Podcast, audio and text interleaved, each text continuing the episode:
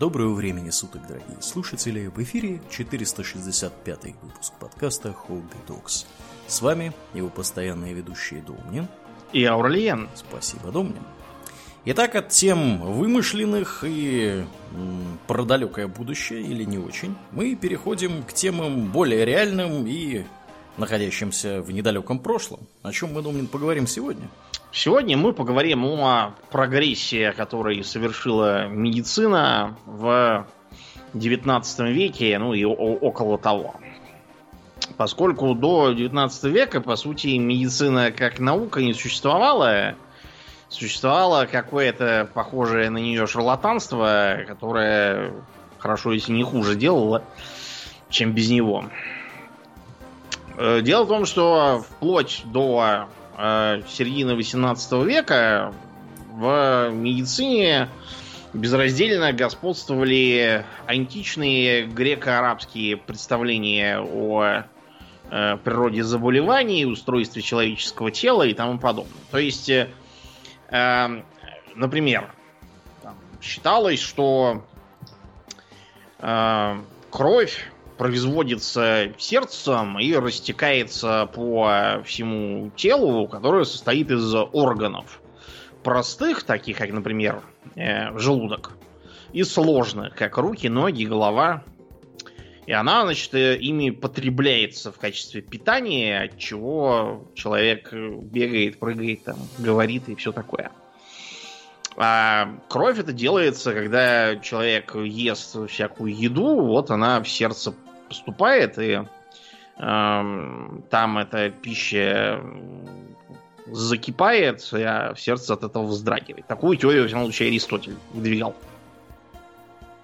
Причем, э, понимаете, вот из-за средневекового мышления даже открытия, которые противоречили всей этой чепухе, э, по инерции воспринимались как, наоборот, подтверждающие ее. Вот, например, был такой хирург Фабриций, он был тем, кто открыл э, венозные клапаны.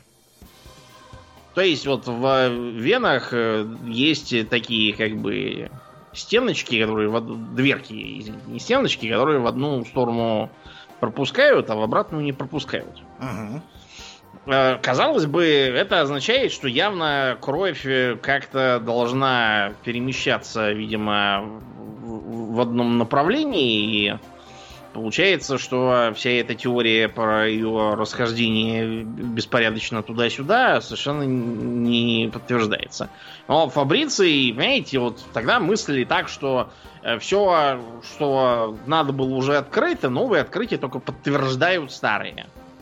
Или, в крайнем случае, это на самом деле уже сделанные до этого открытия, которые просто забыты и вот э, потом переоткрыты.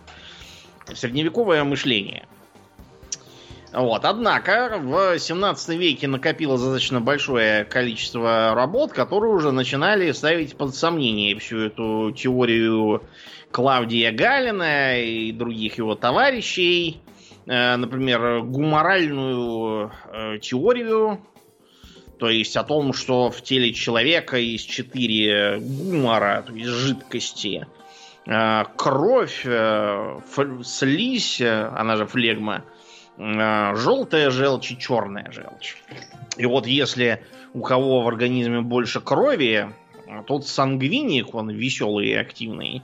А у кого больше флегмы, тот наоборот флегматик, такой невозмутимый и хладнокровный. Вот, у кого э, просто желчь желтая, тот, э, значит, э, холерик, холе желчь. Вот, он от этого такой весь желчный и ядовитый. А у кого черные желчи, милайна холе, тот меланхолик вечно грустный и печальный. Э, этот бред дожил там до середины 19 века уверенно. Хотя уже в 17 его начинали подвергать сомнению. А, то есть, например, вот был такой Уолтер э, Харви, мы его упоминали, когда про научный метод рассказывали. Как он, например, доказал, что дышать одним и тем же воздухом туда-обратно нельзя. Что-то в нем такое кончается. Вот, он просто в мешок подышал и понял, что что-то этот воздух уже не того. Что-то... В обморок бряхнулся, как он ну, понял, да? Ну, не в обморок, просто он понял, что ему хочется дышать, а что-то не... Не дышится. Да, не дышится совершенно. Он своим коллегам тоже в королевском обществе давал, и они были вынуждены признать, что что-то да, что-то тут не то. До этого считалось, что дышим мы просто, чтобы охлаждаться, как вот радиатору Мгм. воздушный. Причем, А наверное, мозг должен охлаждаться. Не, Или вообще все. Мозг охлаждает сердце. Это Ага. еще Аристотель утверждал, поэтому вот так. А потом Харви, например, сделал как? Он замерил объем сердца у, по-моему, кролика подопытного, после чего высчитал, что при каждом сокращении оно должно там за час э, произвести крови там в десятки раз больше, чем вообще в организме этого кролика может быть. Вот, и он э, объявил, что походу это доказывает, что кровь просто крутится э, круговоротом кровообращения, таким образом подтвердил. Вот, и э, считается пионер. На самом деле пионером кровообращения был Мигель Сервец. Э, но, понимаешь, Сервец состоял в переписке с Жаном Кальвином по разным поводам, в том числе по религиозным. И Сервет этот был, по-моему, сторонник, что ли, антитринитаризма или какого-то такого отклонения тоже. Э, И он приехал к Кальвину в Женеву. А, Считая, что у них была переписка доброжелательных ученых. Оказалось, нет. А оказалось, что Кальвин был настроен в стиле Burn the heretic, purge the unclean. Так что про открытие сервета оказалось некому узнавать. Потом только нашли в его записи.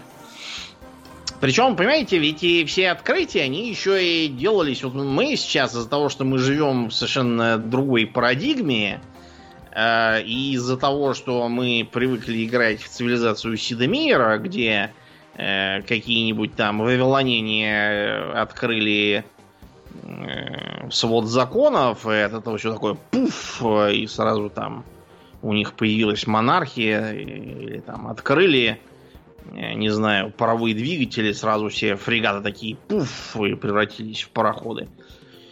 На самом деле, даже сейчас э, смена научной парадигмы происходит э, не столько потому, что оппоненты и сторонники старой парадигмы говорят, да, точно, все правильно он говорит, а просто потому что они сами все старшие и просто помирить успевают быстрее.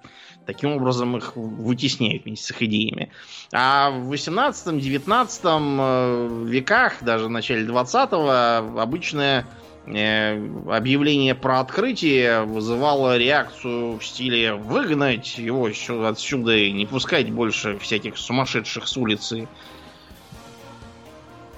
И все это шло очень медленно, мучительно. Оппоненты цеплялись за э, всякие старые представления, обвиняли э, изобретателей в шарлатанстве. Вот. И многие от этого, кстати, пострадали. Некоторые, например, свои открытия вообще старались не афишировать, опасаясь, что их отовсюду выгонят сразу. Э, Скажут, ты что, самый умный тут? Вот, например, такой элементарный и очевидно полезный инструмент, как э, э, родильные акушерские щипцы. Ну вот, которыми младенца за голову берут и тянут, если он сам не выходит. Его изобрел э, Питер Чемберлен, английский врач еще в 17 веке. Изобрел и ничего никому не сказал, только у себя в семье использовал для родовспоможения. Вот, и спустя только годы его племянник тоже Питер э, Чемберлен получил их по наследству от дедушки и такой, опа, сейчас Что мы это это- за артефакт? да, и да, стал, в общем, чуть ли не основателем современного акушерства. Да, а так многих ругали, иногда там просто что-то не получалось, или там... э, или, допустим, э, новые методы делают э, бессмысленными работу тех, кто занимается старыми методами, они уже там успели сесть во всякие кабинеты, вот, и поэтому просто не, не допускают, и все, опасаясь за свои кресла. А, многие привычные нам медицинские инструменты как раз вот в 19 веке появились, и при этом, кстати, выглядели совершенно не так, как мы привыкли. Типичный пример. В 1816 году э, доктор Рене Леннек э, или Ленне, я в разных местах видел разные написания, а увидел, что какие-то мальчишки играются, значит, один палку к уху приставил, а другой по ней постукивает булавкой. Вот, и тому слышно. Ага. Вот, и тогда этот самый Рене Ленне или Линнек э, решил использовать трубку деревянную для того, чтобы выслушивать грудь у больных. Потому что как ни странно, до начала 19 века все просто ухом слушали и все.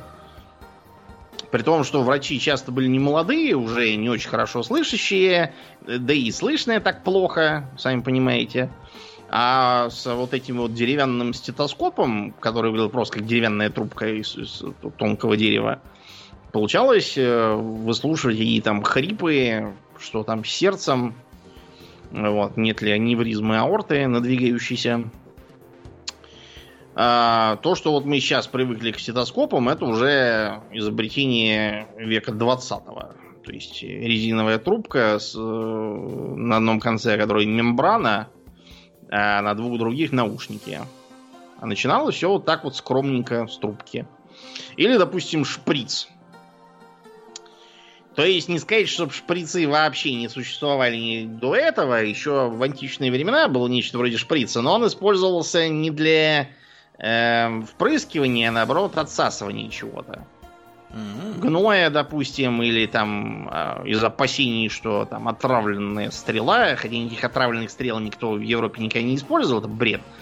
Вот, все дело было просто в заражении землей, там, обрывками одежды всякими. Вот они для этого использовались, представляли собой что-то такое типа спринцовки кожаной с э, тонким иглоподобным носиком.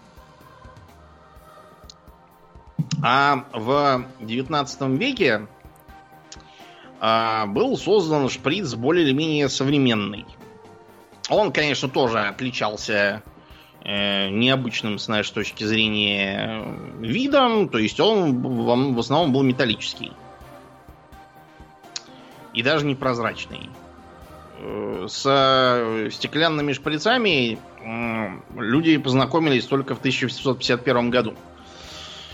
Э, один шотландский доктор Александр Вуд создал первый шприц в современном понимании, потому что до этого шприцы, как я уже сказал, были непрозрачные, и приходилось отмерять заранее э, впрыскиваемые лекарства, главным образом э, морфин, том или ином виде.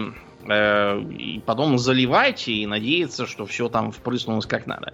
А вот со стеклянным шприцом можно было сразу видеть и на него же нанести шкалу.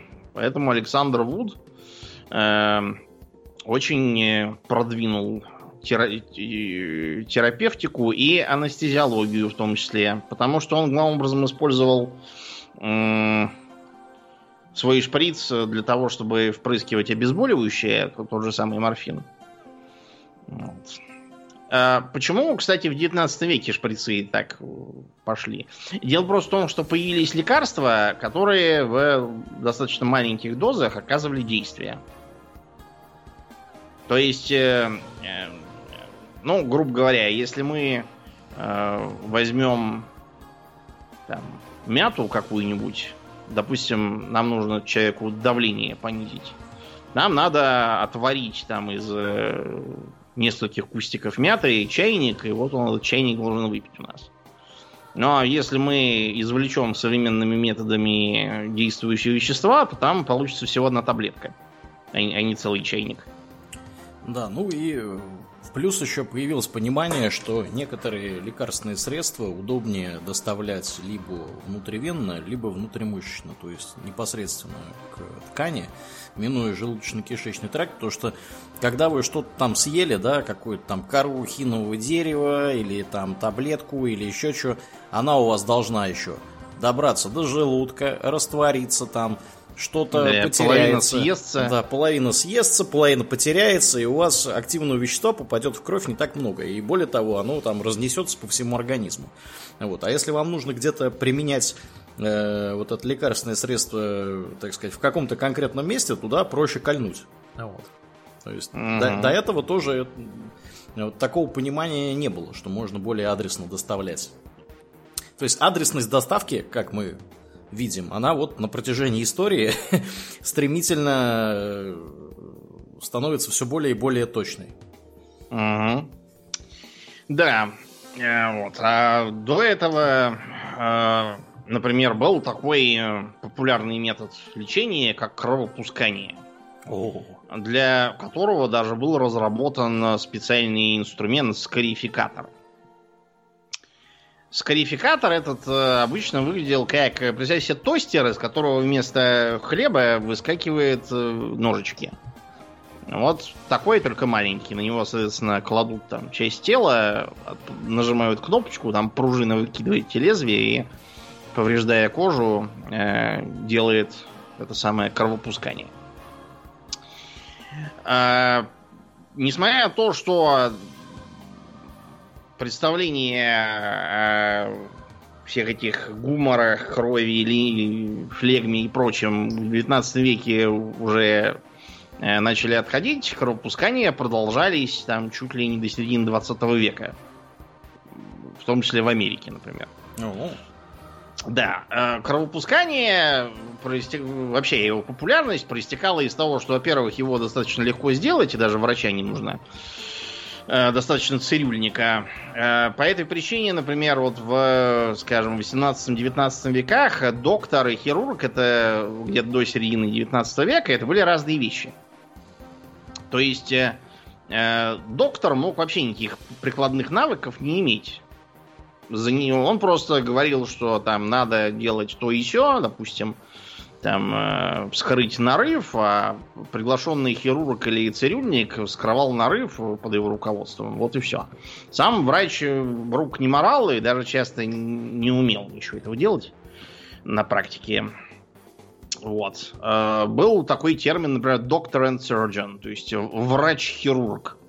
Это имелось в виду, что он сразу и врач, который имеет теоретические познания и высшее образование, и хирург, который имеет э, практические навыки, которым то учили просто в техникуме каком-то училище типа. Э, да, потому что, несмотря на отказ от гуморальной теории, все равно было трудно поспорить с тем фактом, что вот у нас больной в лихорадке, он мечется, мы ему кровь пустили, он от этого успокоился, заснул, вот, и даже как будто жар немного спал. Это значит, что ему стало лучше. Нет, ничего ему не лучше. Ему наоборот стало хуже. Он просто сознание потерял от э, э, того, что да, от кровопотери и лежит. Ничего ему не лучше. Вы его только в гроб так загоните. Вот. Но все равно многие продолжали, особенно из малограмотных, э, придерживаться той же теории, считать, что у них там то, то ли кровь там застоялась, то ли дурная кровь там какая-то собралась, и вплоть до 20 века всяких коновалов и фельдшеров часто просили сделать кровопускание. У нас в России крестьяне говорили кровь бросить. ага. А еще для этого применялись пиявки. Э, Что интересно, пиявки оказались значительно более полезным с точки зрения современной медицины средством. Правда, опять же, они действовали вовсе не таким образом, как э, предполагалось в старину. Они помогают э, при э, повышенной свертываемости крови и склонности к тромбозу. Потому что у них в слюне есть специальное вещество, которое не дает крови сворачиваться. Такое же, как, в принципе, у всех кровососов. У ну, не такое же, я имею в виду, по, по принципу действия такое же. Как у всех кровососов. Вот, например, когда нас комары кусают, у нас потом зуд именно из-за того, что они впрыскивают какую-то дрянь, не дающую крови сворачиваться. А, Летучие мыши-вампиры американские, они тоже имеют в слюне такое, их по этой причине изучали и применяют это вещество, в том числе от тромбозов. Ну вот и с э, пиявками то же самое вышло. Антикоагулянт, да. Да, антикоагулянт, действительно. А герудотерапия даже до сих пор ограниченно применяется, хотя многие врачи считают, что шарлатанство и вообще какие-то средние века. Ну, что делать? Да. А, Еще а, одно интересное открытие, которое было совершено в самом конце 18 века, а, это хирургическая игла. Потому что до того, как Доминик Ларри, французский хирург, предложил кривую иглу, все пользовались, в общем, принципиально не отличающейся от швейной иглы. Ага.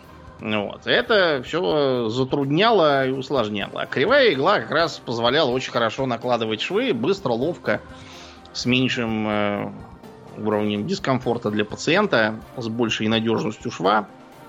Вот. Так что Ларри э, себя уже этим прославил, но ему было мало. Он в период революционных войн во Франции предложил прообраз кареты скорой помощи. Почему мы до сих пор говорим карета? А, Да, ну она и в 19 веке тоже была каретой, но вот именно саму идею и практическое воплощение это именно доктор Ларри. А, до него просто брались какие-то там крестьянские подводы, которые кое-как там по буеракам куда-то ехали, всех там в повалку клали, кое-как везли.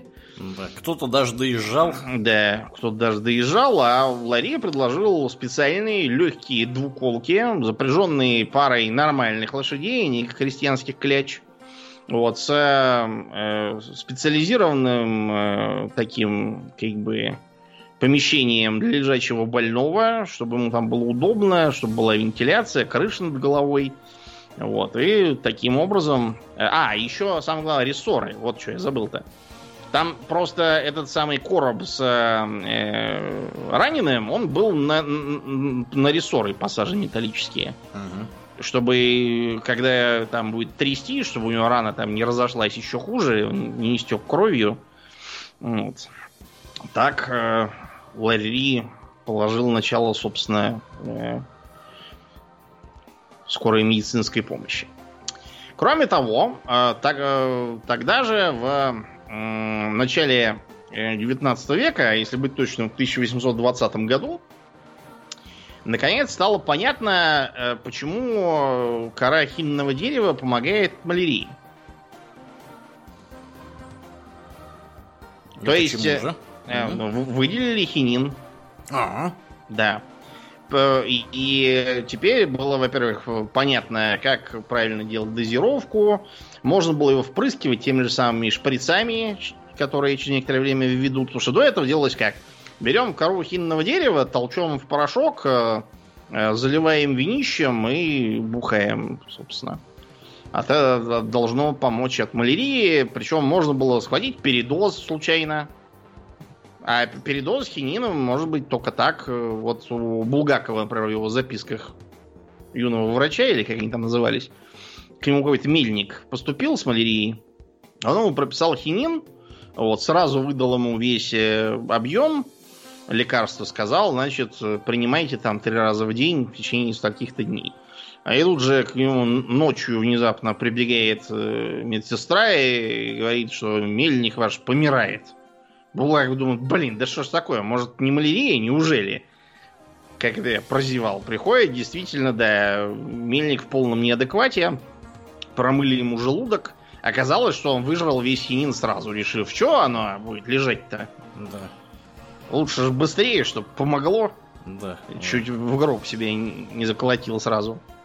Вот. Э, если не брать такие эксцессы, то, собственно, выделение хинина как э, действующего вещества позволило избегать неточных дозировок. А, Еще интересно, что когда в мире впервые стали проводить клинические испытания в 66-68 годах 19 века, хинин как раз э, использовался там э, как один, одно из направлений. Э, вплоть до 20-х годов 20 века хинин продолжал использоваться Потом его вытеснили синтетические альтернативы, в принципе. Но вообще мировая организация, Всемирная организация здравоохранения до сих пор хинин числит в перечне жизненно необходимых лекарств. Забегая вперед к концу 19 века, э, тем не менее, хотя и было понятно, что с хинином-то оно стало получше, все равно было непонятно, что именно вызывает малярию. То есть само ее название малария, это по-итальянски значит дурной воздух. Действительно, люди замечали, что там, где живут в болотистых всяких э, местностях, где испарение от болота, там малярия есть, а где-нибудь, допустим, не знаю, в э, какой-нибудь ливийской пустыне их нету. И думали, что это от дурного воздуха. Оказалось, что, конечно, болота тут имеют определенное участие, но вовсе не сами по себе. В 1880 году э, армейский хирург французский Шарль э, Лаверан доказал, что в появлении малярии виноват паразит. Такой простейший. Выглядят как такие маленькие червячки, э, которые в крови человека размножаются и вызывают у него приступы то жара, то холода, потому что они выбрасывают такой токсин э, специфический. Э, это плазмодии. Вот, и они э, в желудке самок комаров анафилесов, которых называют малярийными комарами еще, могут выживать и передаваться к другому хозяину. Что, что интересно, малярия, насколько я помню, Э, естественных резервуаров сама вообще не имеет. То есть, э, если там нет обезьян каких-нибудь, то малярии тоже не будет. Ну, или и людей, соответственно, тоже нет. Угу. То есть у нас, например, в России малярийных комаров до задницы. Но, Но малярии, малярии при этом нет. А малярии нет, да, потому что мы ее всю истребили. Это еще при Сталине было, когда малярию изводили путем осушения болот. Вот, например, была колхидская низменность такая раньше, там, где сейчас курорты Краснодарского края, а раньше там была каторга, на которую тому же Сталину предлагали ехать. Он сказал, нет, я лучше поеду в Заполярье, чем туда. А вот, потому что там реально было ну, не выжить никак. Э, от малярии там все быстро помирали, а лечить там никто не стремился, их каторжану, вот и все. А потом он, Сталин запомнил это и страшно отомстил малярии, устроив там осушение, и теперь там всякие Сочи и тому подобное. И, несмотря на присутствие малярийных комаров, никакой малярии нет.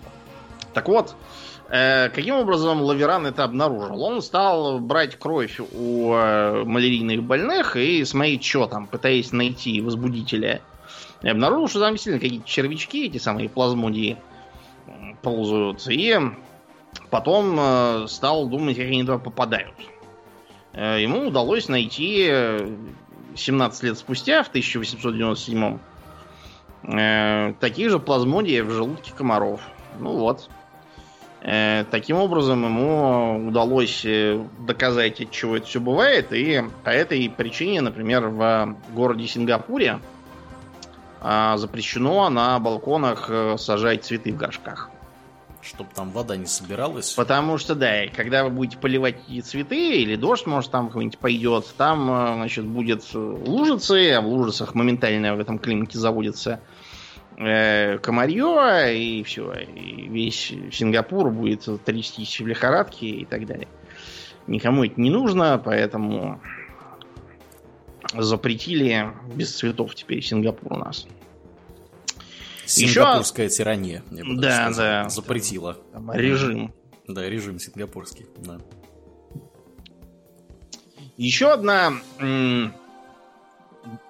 для нас совершенно привычная, но при этом тогда с большим скрипом продвигавшаяся э, вещь анестезия, э, включая общий наркоз.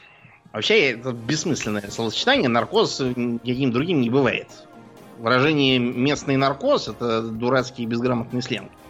Бывает местная анестезия, бывает общая анестезия, она же наркоз. Все, больше ничего.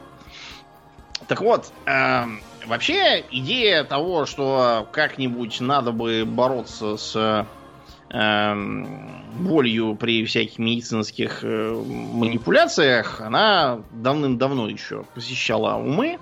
Вот, например, в Древней Греции использовали э, такие э, губки, которые пропитывали настоем опиума и э, либо давали за щеку их подержать, либо поджигали их и давали дышать испарениями.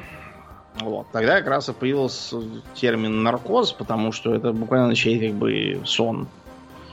Потому что они засыпали. И можно было там зубы рвать или всякие там раны зашивать. Какие-нибудь там плечи вправлять.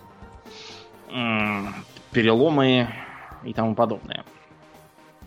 В средние века это все пришло в упадок. И таким образом, вплоть до 19 века дожило. То есть были всякие мы кувалду и бьем по башке. Вот. вот и наркоз такой. Да, незатейливый. Вариант номер два. Берем э, удавку и душим его. У обоих методов, сами понимаете, тот, э, тот минус, что точная дозировка наркоза эм, трудно установимая, и поэтому всегда есть риск э, замочить пациента на совсем, чтобы боли он не чувствовал уже больше никогда.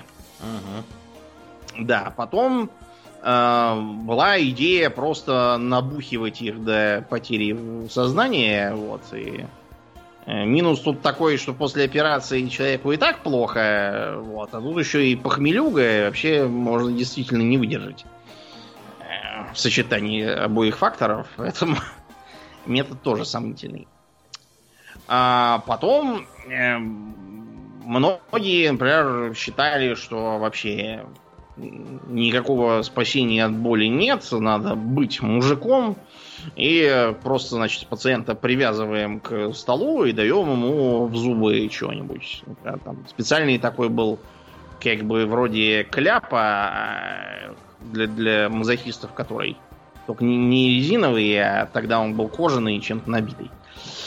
Вот, чтобы он чтобы у него зубы не раскрошились от того, что он стискивает челюсти, пока ему там ноги пилят. Да. Короче, плохо было. И, к счастью, в конце 18 века э, начались открытия в области химии, которые позволили найти средства. Например, э, знаменитый химик Джозеф Пристли в 1772 открыл закись азота. Ту, которую сейчас всякие стритрейсеры впрыскивают там и говорят, что это ради семьи. Да.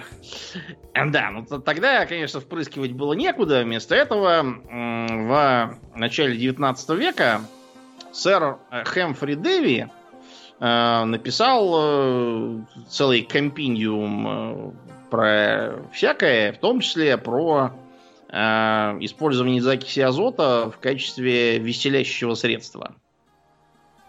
Вообще, сэр Хэмфри Дэви писал главным образом про, насколько я понял, лечение всяких депрессий и тому подобного.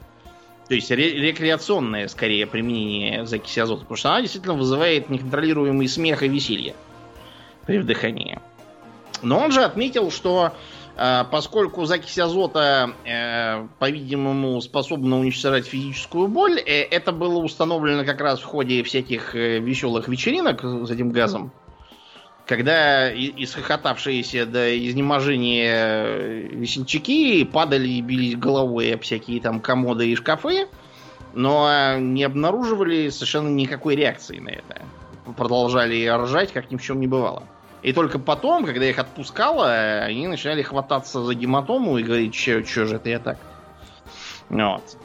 Так вот, э, Хэмфри Дэви писал, что, похоже, можно будет использовать э, к нашей пользе при хирургических э, операциях.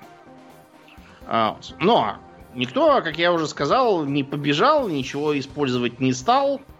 Вот, и вообще не обратил внимания. И только в 1844 один американский зубной врач Хорас Уэллс а, решил попытать э, счастье с использованием закиси азота. Он устроил такую, как бы, вам сказать, аттракцион для публики, ну, потому что он американец же был. Вот. И он мыслил с позиции шоумена. Вот. Он, э, значит, обратился к публике и сказал, давайте я сейчас бесплатно и, самое главное, безболезненно вырву зуб, если кому-то нужно. Вот. И один толстый краснорожий мужик вышел и говорит, давай вот мне такой-то зуб. Он ему дал надышаться закисью азота, а вот, и после этого стал, когда я решил, что достаточно, рвать зуб. Э, поначалу все шло нормально, но как только зуб э, вырвался, пациент возьми и очнись и, и зари дурным голосом. Вот. И Хораса Уэллса э, объявили шарлатан. Но э, его коллега, я бы даже сказал последователь, доктор Мортон, тоже работавший с ним в той же больнице в Бостоне, подумал, что надо просто усовершенствовать э, э, процедуру и э, через год, по-моему, в 46-м, э, произвел публичную операцию, причем не говорит там паршивый зуб, а удаление опухолей под челюстью. У-у-у. Да. Вот, и он был прославлен как отец анестезии. А Хорас Уэллс, который вообще-то его навел на эту мысль, э, в 48-м надышался хлороформом и вскрыл себе вены. Нехорошо получилось. Да, нехорошо получилось, действительно.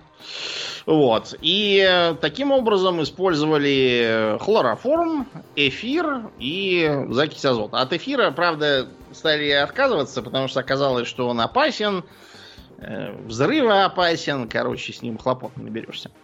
Для того, чтобы все это использовать, э, в 47-м был, например, создан так называемый литион. Ну, помнишь, была река Лето, которая, в которую можно кануть, ага. и, и которая забытие дает. Да, да, да. Вот поэтому литион. То есть, выглядит так. Банка. В банку накидываем губок, пропитанных эфиром, допустим, затыкаем такой пробкой, из которой идет шланг, вот, с краном обязательно. И пока она там настоится, кран открываем, а трубка с маской прижимается к лицу э, пациента, и он через нее дышит и надышивается. Такое вот, э, хотя и примитивное, но работавшее э, средство. Э, когда Мортон свою эту демонстрацию успешную провел, он сказал, что веселящий газ э, разбил э, месмеризм, по-моему, в пух и прах. Дело просто в том, что как раз тогда делались опыты с медицинским гипнозом. Доктор Месмер этот самый был. Вот. И он как раз предлагал его использовать для того, чтобы людей погружать в сон, и они не чувствовали боли при операциях. Ну, а сами понимаете, гипноз это дело такое тонкое и ненадежное. Гораздо лучше человека обдышать э, газом, и все сразу получится. А, в 19 же веке появилась э, первая вакцинация. От чего? От оспы? Да, от оспы. А, пионером был Эдвард Дженнер, доктор из Англии. Ставил эксперименты на детях. Да, ставил эксперименты на детях. Э, у него, он, в его защиту мы должны сказать, что прежде чем ставить эксперименты на детях, он 10 лет собирал э, данные и анализировал их.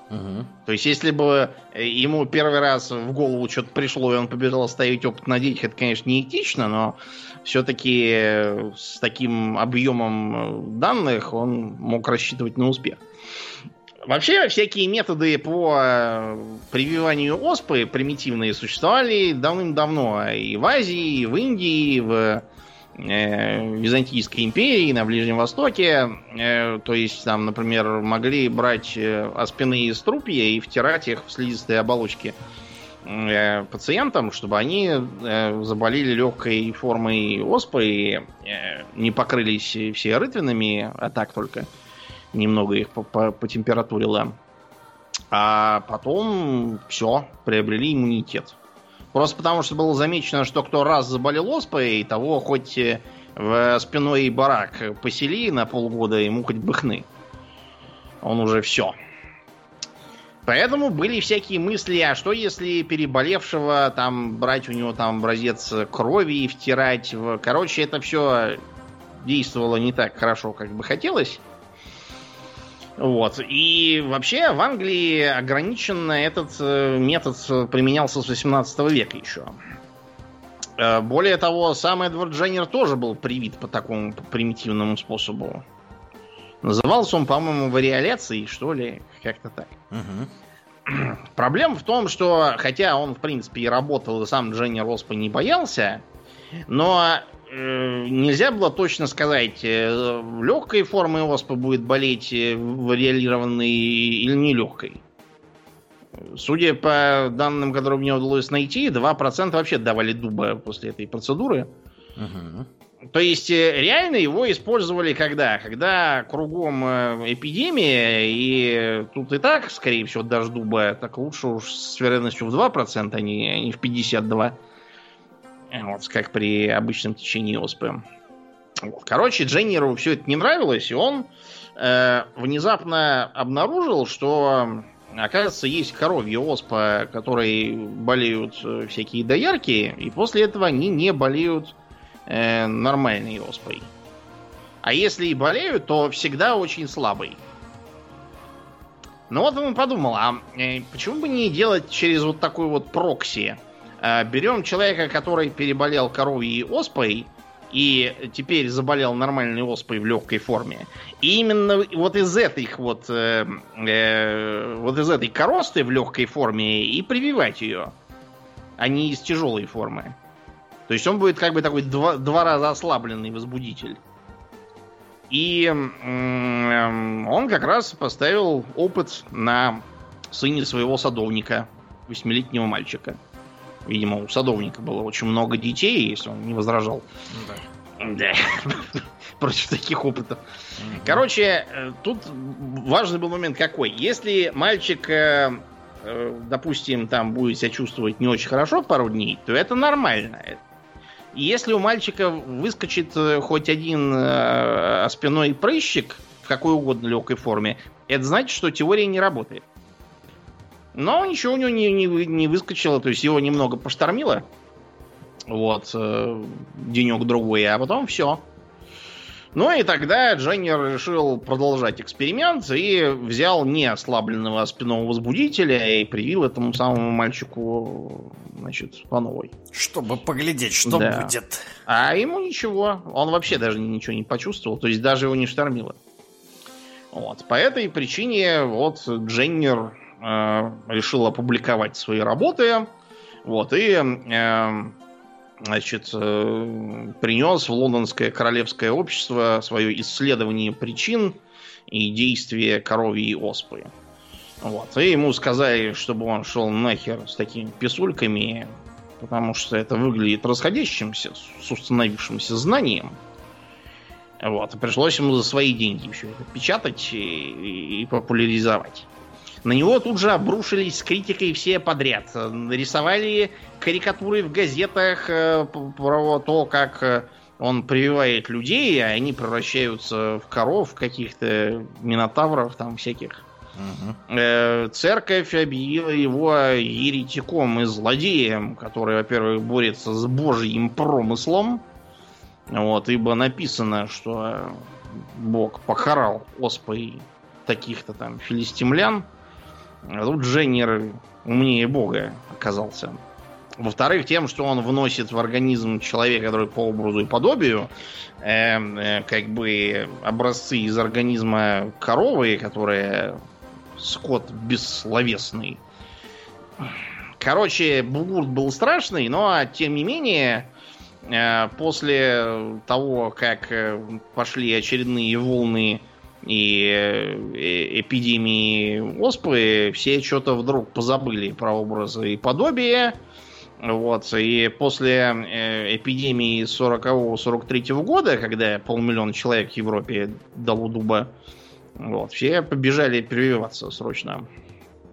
Поэтому к концу 19 века на севере Европы оспа вообще уже не встречалась.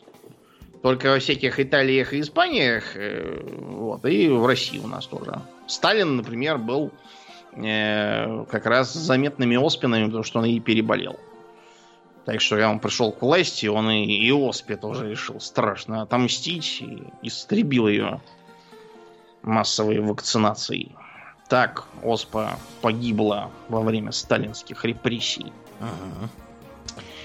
И еще больше успехов в вакцинировании в 19 веке добился человек, который не был не то, что там врачом или хотя бы фельдшером, а, а даже и биологом, в принципе, не был. А был он химиком. Звали его Луи Пастер. Э, вообще он занимался химией кристаллов, но э, пришлось ему в 57 э, году 19 века э, обратите внимание на проблему брожения. Почему ему? Потому что брожение тогда считалось чисто химическим процессом. Угу. Да, и Пастер, по, по специальности решив, что это его, начал э, смотреть, что там делается. Тогда уже существовали микроскопы, в которые можно было рассмотреть бактерии. Вот, и э, Пастер принялся смотреть, что там делается под микроскопом в этом самом бродящем составе, например, в молоке. Почему оно скисает. И обнаружил, что там какие-то тварюшки, оказывается, сидят, которые, по ходу, превращают э, сахар из молока, образуют молочную кислоту, вот, и молоко, собственно, скисло. Какие хитренькие. Да, да. Э, Пастер заинтересовался, стал смотреть, э, а что бывает, когда бродит, допустим, пиво какое-нибудь. Вот, или там вино какое-нибудь. Обнаружил, что там тоже какие-то тварюшки, только не бактерии, а грибы, дрожжи. Они тоже едят сахар и, как говорил этот э, краснорожий шарлатан Жданов, э, вот дрожжевая бактерия, как, как он, вот у нее э, рот, вот у нее хвост, они едят сахар, а потом мочатся, мочатся мочой, и вот э, получается вино, и вы его пьете, и призывал к трезвости. Да. Водка, это не тот, который водка яд говорил? Нет, это, по-моему, другой. Хотя, кто его знает. И, по-моему, нет. Короче, с такой красной рожей и пузом, э, как у завзятого алкаша, я бы на его месте вообще помалкивал. Не говоря уже про его грязное невежество насчет дрожжей, которые не бактерии. Вот, короче, Пастер стал думать, э, во-первых, к чему, к чему это все его может привести в практическом смысле, а во-вторых, э, нельзя ли, например, этому брожению как-то помешать, э, убрав этих микробов или грибков. Он э, таким образом открыл способ э, их уничтожить путем пастеризации. То есть э, нагревание, допустим, винища градусов до 60 в бутылке. Если ее не откупоривать, то ничего там не случится. Его к этим работам просто привлекали французские виноделы, которые страдали от того, что винище скисает. Вот, при длительном хранении вот. Э, он для них, собственно, пастеризацию изобрел. Э, что интересно, сейчас пастеризация для винища не используется. Вместо этого, вот посмотрите, на бутылке там сульфиты, соединение серы. Я уж, честно говоря, не знаю, почему. Вероятно, так просто дешевле, чем нагревать. Проще сыпануть туда порошку и все, и в ус не дуть. Вот. Короче говоря, таким образом, Пастеру удалось э, решить проблему виноделов и получить от них, по-моему, то ли какой-то памятник, то ли премию. Короче, что-то они хорошее ему сделали. Вот. И э, раз уж все так хорошо пошло, он вообще начал заниматься вопросом микробиологии. То есть тогда еще такого слова не было. Вот. Но кому-то надо этим заниматься. Э, тогда еще в середине 19 века господствовала теория самозарождения жизни. Уже, правда, не в таком идиотском формате, в каком она была в средние века. Дело в том, что в средние века считалось, что самозарождается вообще все. То есть, например, нильские крокодилы заводятся из нильского ила. Все логично. А, допустим, мухи заводятся из падали. А черви, соответственно, просто из земли. Я имею в виду земляные, которые. А, скажем, в шкафу, куда какой-то там мужик, забыл уж как была фамилия, сложил грязное белье, самозародились мыши. Вообще, если он так будет относиться к гигиене в доме, у него самозародятся и мыши, и тараканы, и клопы, и кто у него там только не самозародится. Да. Так вот, к 19 веку было уже доказано, что все-таки ни крокодилы, ни мыши не самозарождаются, но идея того, что э, какие-нибудь микроорганизмы могут самозарождаться, вот они еще были. И Пастеру удалось опровергнуть все эти... Ну как, опять же, опровергнуть. Не опровергнуть, а просто э, в конце со скрипом признали, что, в общем, да, в принципе, аргументов против Пастера нет, и как бы можем расходиться по домам. Никто там ни, из академиков не прыгал, не плясал, и овация ему не устраивал. Они даже когда его приняли в академию, по-моему, они сделали это не за то, что вот он, э, скажем, в микробиологии э, основу заложил, вакцину от бешенства открыл, они его за ранние работы в области химии туда приняли. То есть это был такой плевок ему в бороду, что, мол, ты химик, вот за химию мы тебя и принимаем, а все остальное это какое-то какое-то шарлатанство у тебя. Ага. Ой. Короче, про самозарождение я уже рассказывал. Он попросту прокипятил бульон в колбе с очень длинным изогнутым гусем горлом. Э, и ничего там не скисало и не плесневело, просто потому что микроорганизмы, их споры не могли Э, залететь через эти вот изгибы и оседали на стенках. А потом он, например, э, встряхнул эту колбу, чтобы бульон по, по горлышку прошелся и залился обратно по действиям силы тяжести. И вуаля, все сразу начало плесневеть. Вот. Э, потом он начал заниматься вопросом болезней, которые вызываются микроорганизмами. Например, делал опыты там по э, над холерой, над сибирской язвой. И самую, правда, большую славу ему принесло э, создание э, вакцины от бешенства. Дело просто в том, что бешенство вызывается не бактерией, не простейшим, как, допустим, малярия, а вирусом. Угу. Что это значит в практическом смысле для ученого 19 века? Ну, что фиг увидишь, что это такое. Абсолютно верно. Потому угу. что вирус это доклеточная форма жизни, и в тогдашние оптические микроскопы Пастер его увидеть не мог, э, и э, он вообще даже не мог сказать, что возбудитель бешенства как бы существует уверенно. Многие оппоненты доказывали, что никакого возбудителя нет, а это просто что-то там какие-то миазмы, маразмы, вот, что-то там все свое. Э, по этой причине, не будучи способным выделить возбудителя, Пастера просто брал образцы из э, мозга э, умерших от бешенства животных и подсаживал их другим. Ему удалось таким образом спровоцировать развитие бешенства. Вот, и он тогда стал просто по так сказать, э, цепочки их перезаражать, рассчитывая, что возбудитель, какой бы он там ни был, рано или поздно выдохнется, и тогда можно будет создать на его основе э, вакцину. Э, там, по-моему, чуть ли не 100 животных пришлось таким образом угробить, прежде чем появились признаки ослабления. Угу. Вот. И таким образом в 1885-м э, ему удалось все-таки отточить этот свой способ э, и протестировать его на покусанных э, бешеными собаками и мальчиках. Одному 9, другому 15. второму по фамилии Жупиль даже, по-моему, памятник поставили, где он с собакой бьется. Вот. Короче говоря, в жизни Пастера мог из-за этого произойти очень серьезный поворот, потому что не было медицинской лицензии из-за полного отсутствия медицинского образования.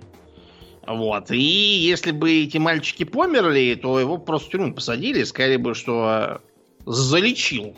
Да, врач-убийца. Да, Даже не врач. Даже не врач, а какой-то шарлатан, коновал тут всех детей тут убивает.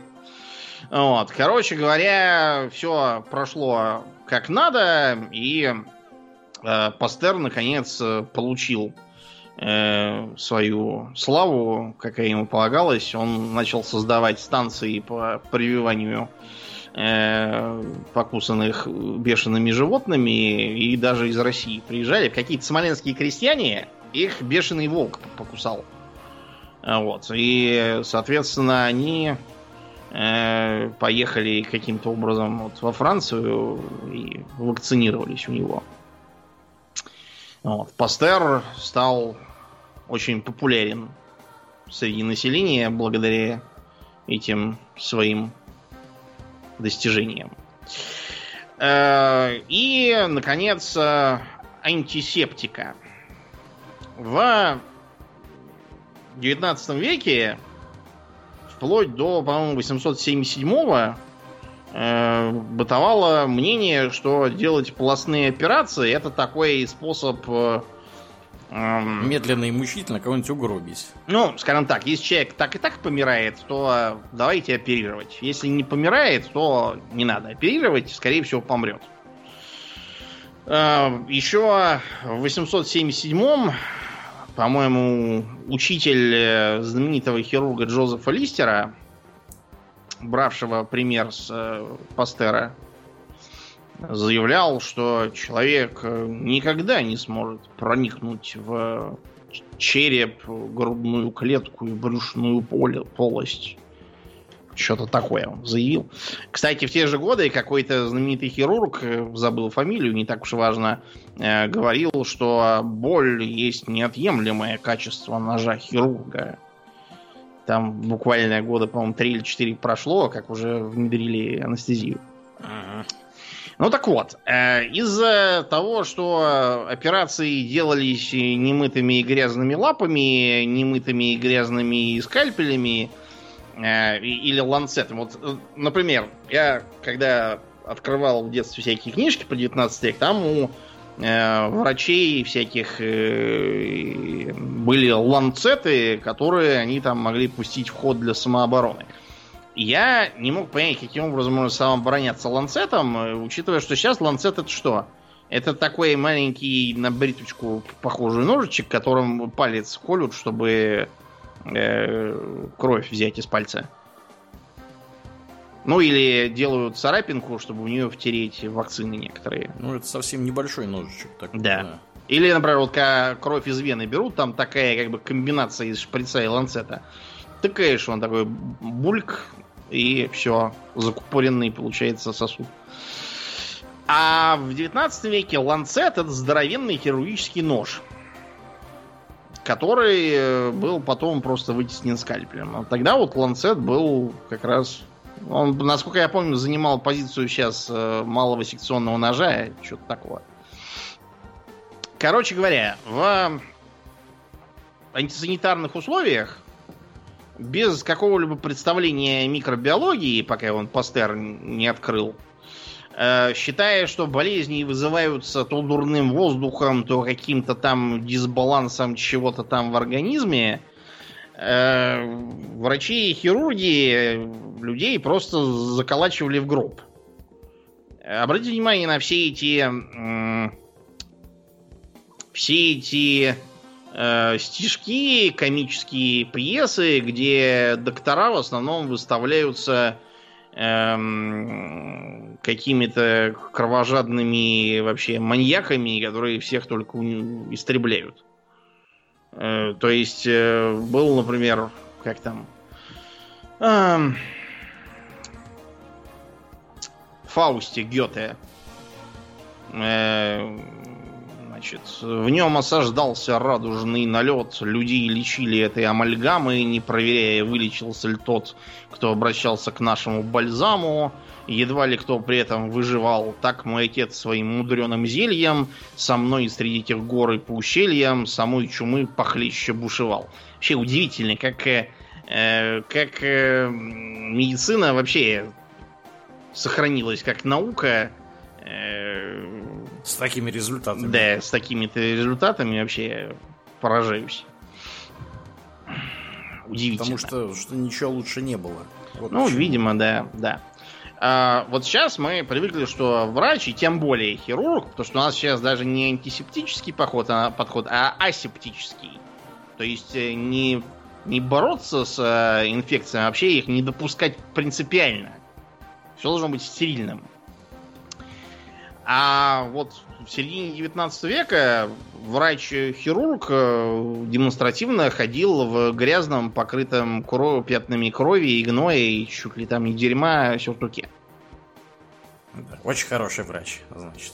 Да, это значит, очень хороший врач, значит, много опыта, много операций делает, э, умеет, могет, и то, что после этого все почему-то дают дуба от какой-то лихоманки, это как бы не к нему вопрос. Он не виноват, что у них такие организмы слабые. Короче говоря, э, под э, воздействием, во-первых, э, наблюдений, вот, например, было отмечено, что в Англии всяких случаев, например, после родовой горячки или, допустим, там, после операционной, почему-то очень мало. А вот, например, во Франции и, допустим, в Берлине все так и мрут. 20% женщин в какой-нибудь там Австро-Венгрии, причем не где-то там в заднице мира, а в столичных больницах, 20% рожениц помирает от родильной горечки. А, например, в э, Англии, судя по архивным документам, Э, у них где-то полтора процента женщин, даже меньше от нее страдали. Э, потому что в Британии был не такой подход, как на континенте. Они считали, что нужно все поддерживать в строгой чистоте. Э, они, конечно, не были еще знакомы с микробиологией, до Пастера там еще оставалось ехать и ехать, но у многих светил британской медицины, например, был такой шотландец Александр Гордон, акушер и хирург. Он говорил, что какой-то, какая-то отрава все-таки распространяется от одних больных к другим, или, допустим, от э, трупов там или грязи к человеку, и от этого он заболевает. Что-то там такое есть. Что непонятно, поэтому давайте просто все мыть и в надежде это что-то истребить.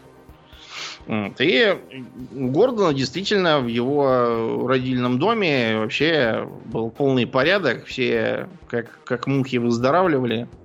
Никто особо не помирал. А к попыткам перенять эту идею а, подошел Игнац Филипп Земельвейс.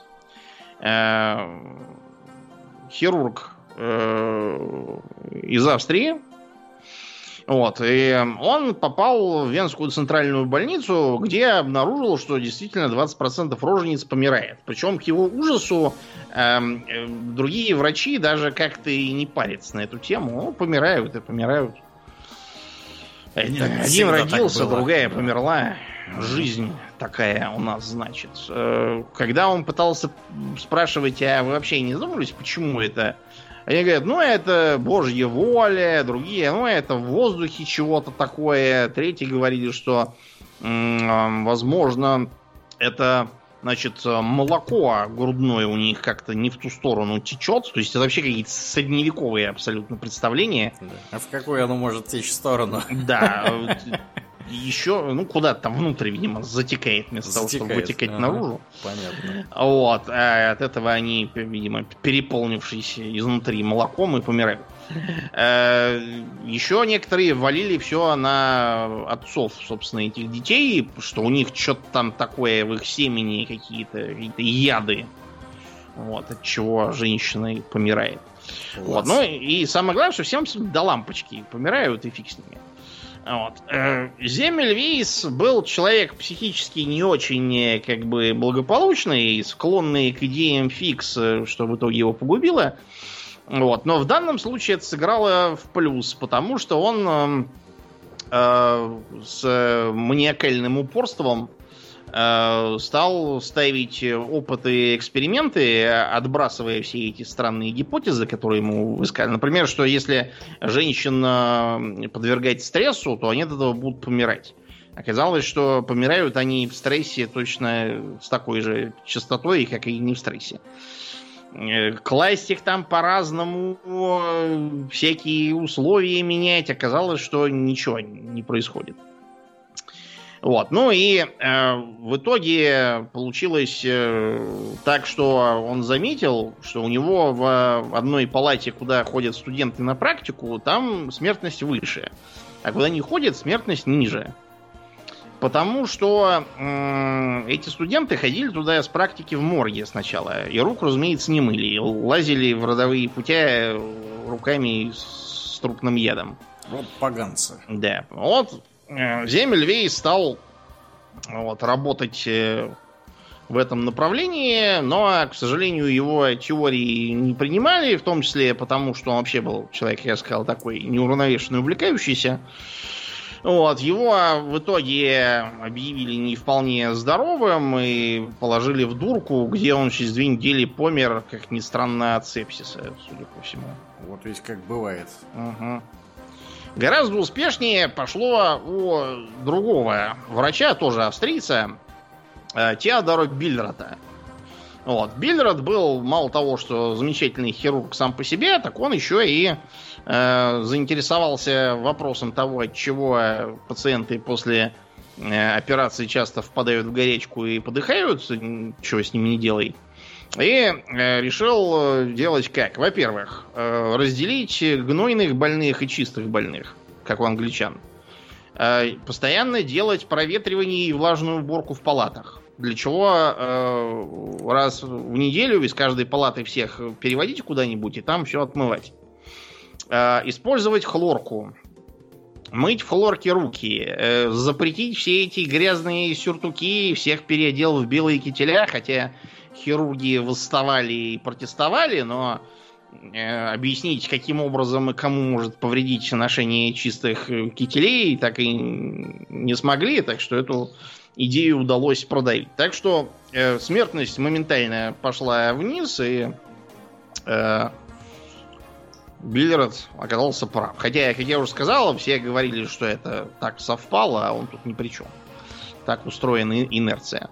Э, в Англии был замечательный хирург Джозеф Листер, который э, был одним из пионеров применения антисептических средств прямо во время операции.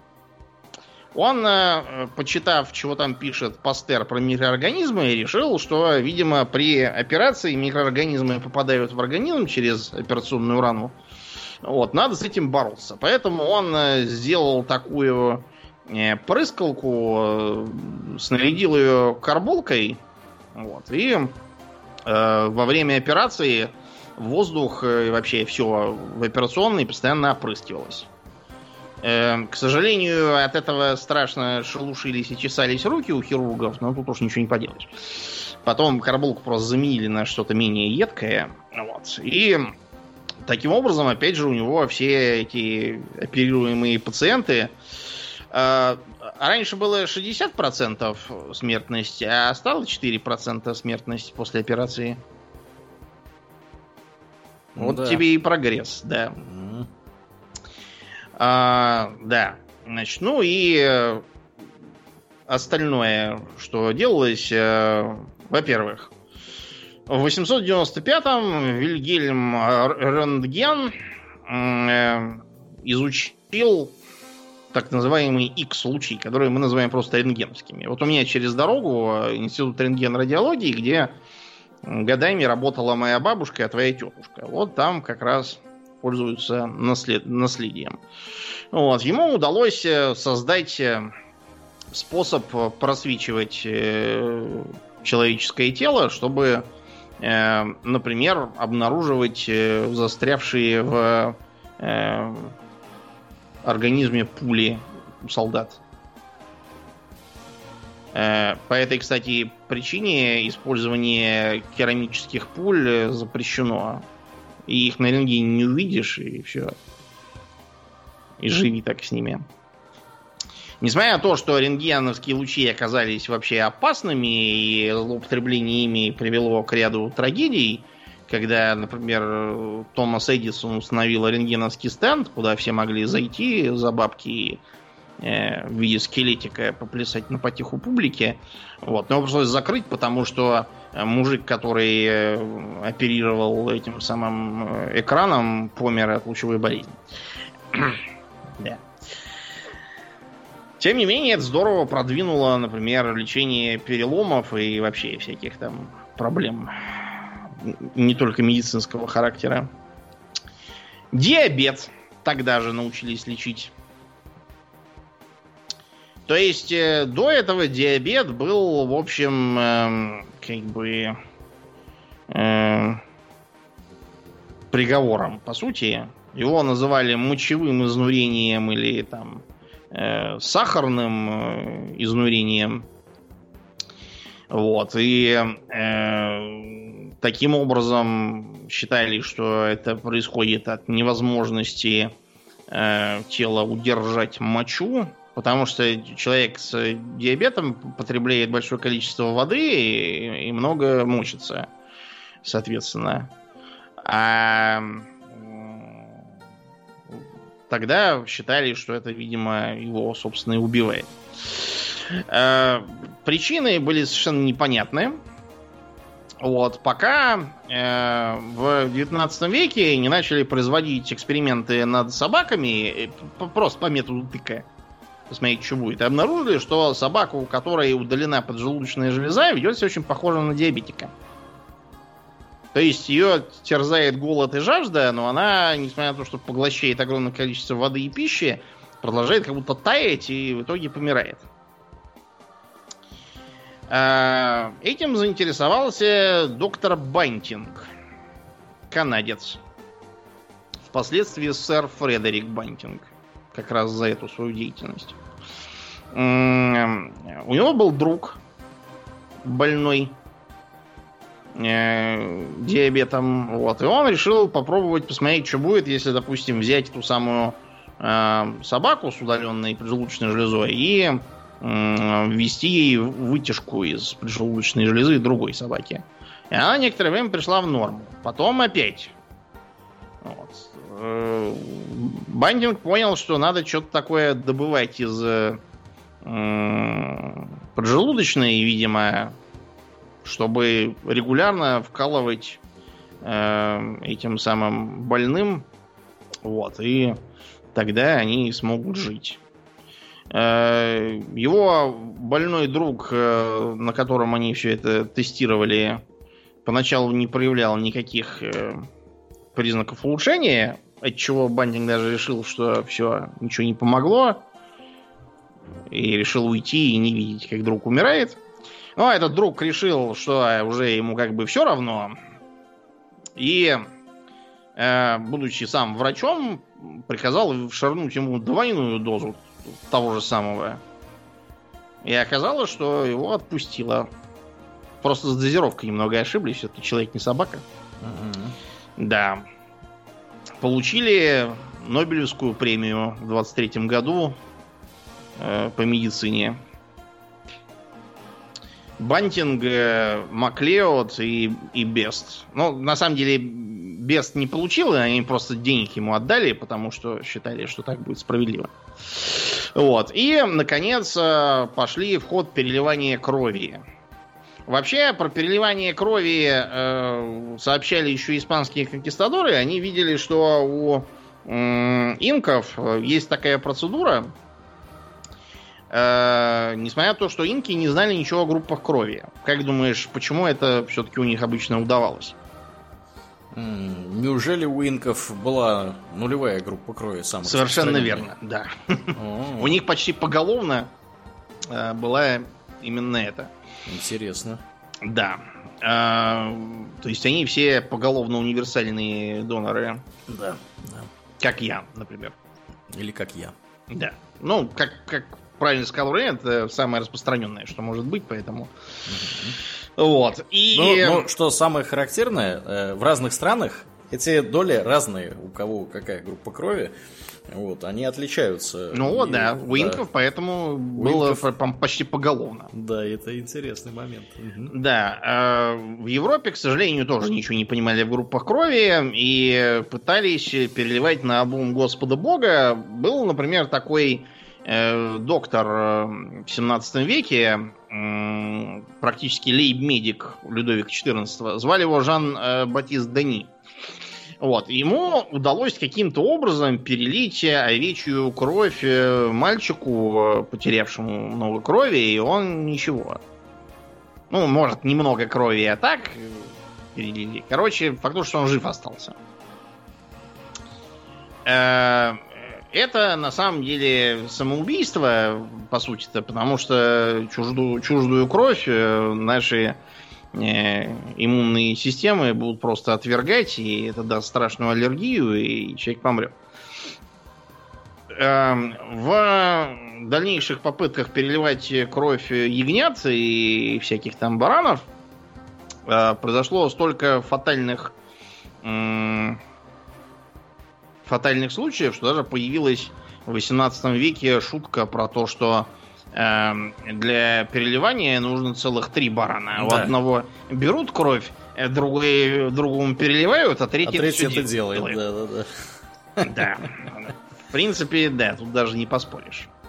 Но, э, наконец, э, к началу 20 века были э, открыты группы крови, и тогда уже началось нормальное переливание – Э, поначалу просто старались переливать подобное к подобному, а потом уже начали на основании экспериментов э, выявлять, что некоторые группы крови, допустим, универсальные доноры, а некоторые, наоборот, универсальные реципиенты.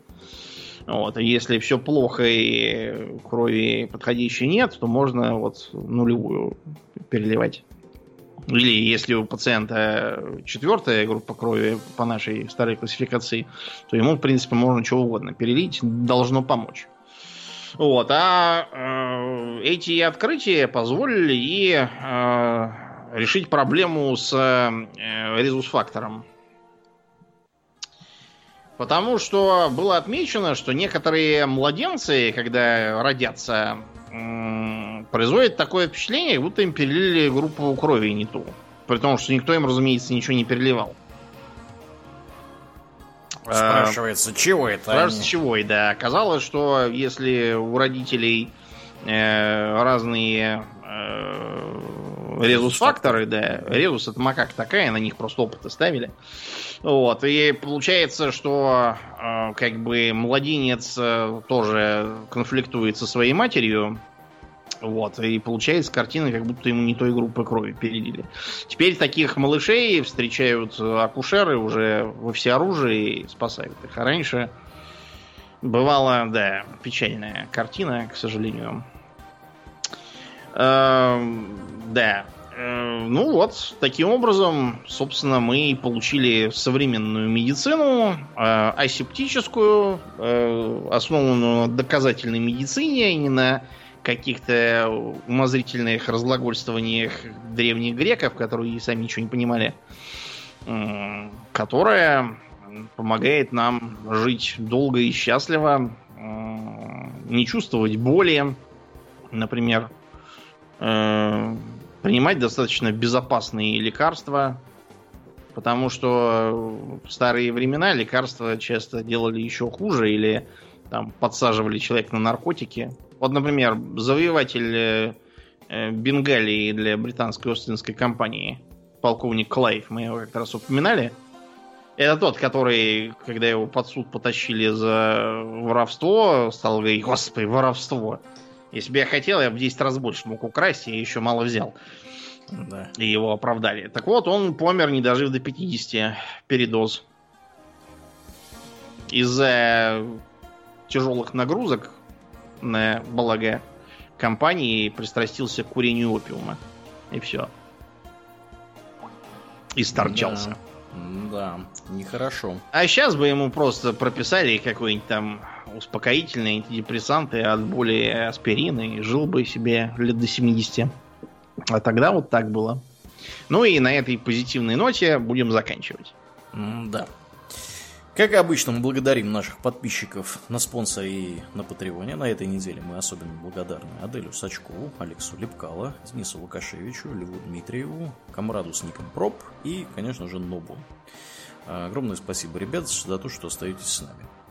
Также напоминаем, что у нас есть группа ВКонтакте, канал на Ютубе. Приходите и туда, там тоже разное интересное происходит.